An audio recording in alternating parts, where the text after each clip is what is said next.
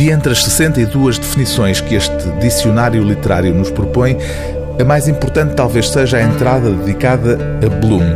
Bloom é o apelido do protagonista de Uma Viagem à Índia, o romance em verso de Gonçalo M. Tavares, que, afirmou Vasco Graça Moura, ainda dará que falar dentro de 100 anos.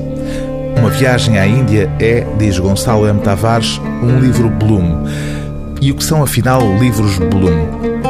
Resposta a essa pergunta são estas breves notas sobre literatura Bloom, o dicionário literário que acaba de ser publicado pela Relógio d'Água depois de ter tido a primeira edição em língua catalã há quase dois anos. A única entrada da letra B é justamente para Bloom. Nome universal aplicável a qualquer coisa ou acontecimento. Cadeira Bloom, livro Bloom, morte Bloom, namoro Bloom, e etc. Bloom. No universo desconcertante de Gonçalo M. Tavares, este dicionário literário é uma ferramenta, também ela desconcertante, destinada a desarrumar ideias. Por isso, como sublinha o pós-fácil a esta edição, se o dicionário fixa, a literatura Bloom empurra, mobiliza, desajusta.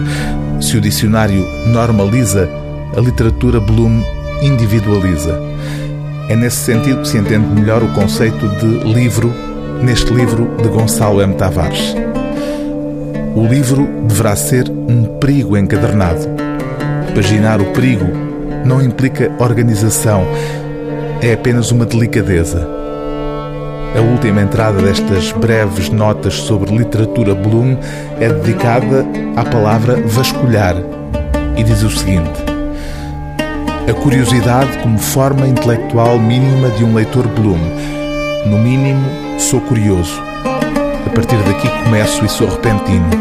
Levantar uma frase como um tapete, ver o que lá está escondido, mudar de posição para confirmar o que deslizou há séculos para debaixo dos móveis. Talvez pó, ou talvez o decisivo. Vasculhar a língua para encontrar aquilo que é capaz de provocar uma interrupção nos hábitos entre um hábito e outro, dizer: Agora, por favor, por outro lado.